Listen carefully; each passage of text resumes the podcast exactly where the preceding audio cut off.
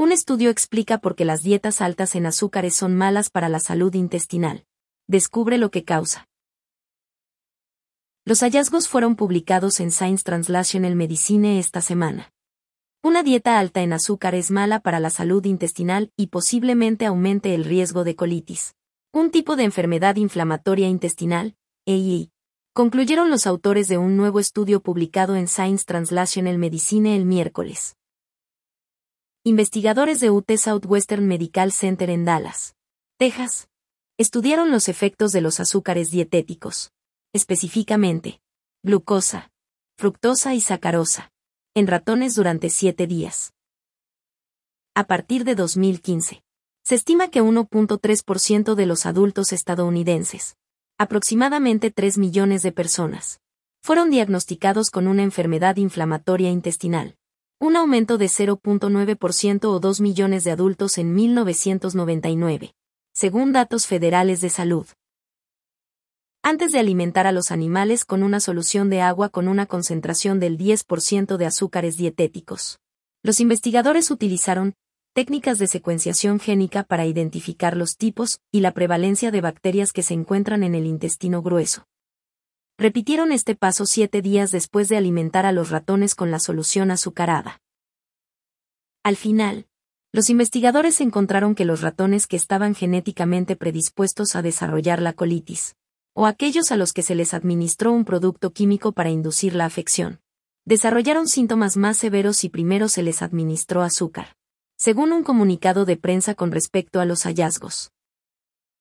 Más específicamente, después de siete días, los ratones alimentados con sacarosa, fructosa y especialmente glucosa, dijeron los investigadores, mostraron cambios significativos en la población microbiana dentro del intestino. Los investigadores también notaron que la capa de moco que protege el revestimiento del intestino grueso se estaba adelgazando después de que los ratones fueron alimentados con una dieta alta en azúcar. Las bacterias que se sabe que producen enzimas degradantes de moco, como Akkermansia, se encontraron en mayor número, mientras que algunos otros tipos considerados buenas bacterias y que se encuentran comúnmente en el intestino, como Lactobacillus, se volvieron menos abundantes según el comunicado de prensa.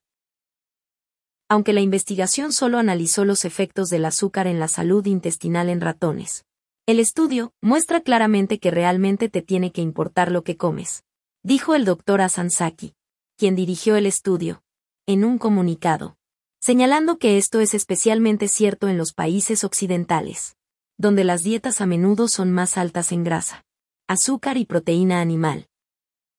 También hay una mayor prevalencia de colitis, que puede causar diarrea persistente, dolor abdominal y hemorragia rectal. En los países occidentales, señalaron los investigadores. De hecho, a partir de 2015, se estima que 1.3% de los adultos estadounidenses, aproximadamente 3 millones de personas, fueron diagnosticados con una enfermedad inflamatoria intestinal, un aumento de 0.9% o 2 millones de adultos en 1999, según datos federales de salud. La colitis es un importante problema de salud pública en los Estados Unidos y en otros países occidentales, agregó Saki.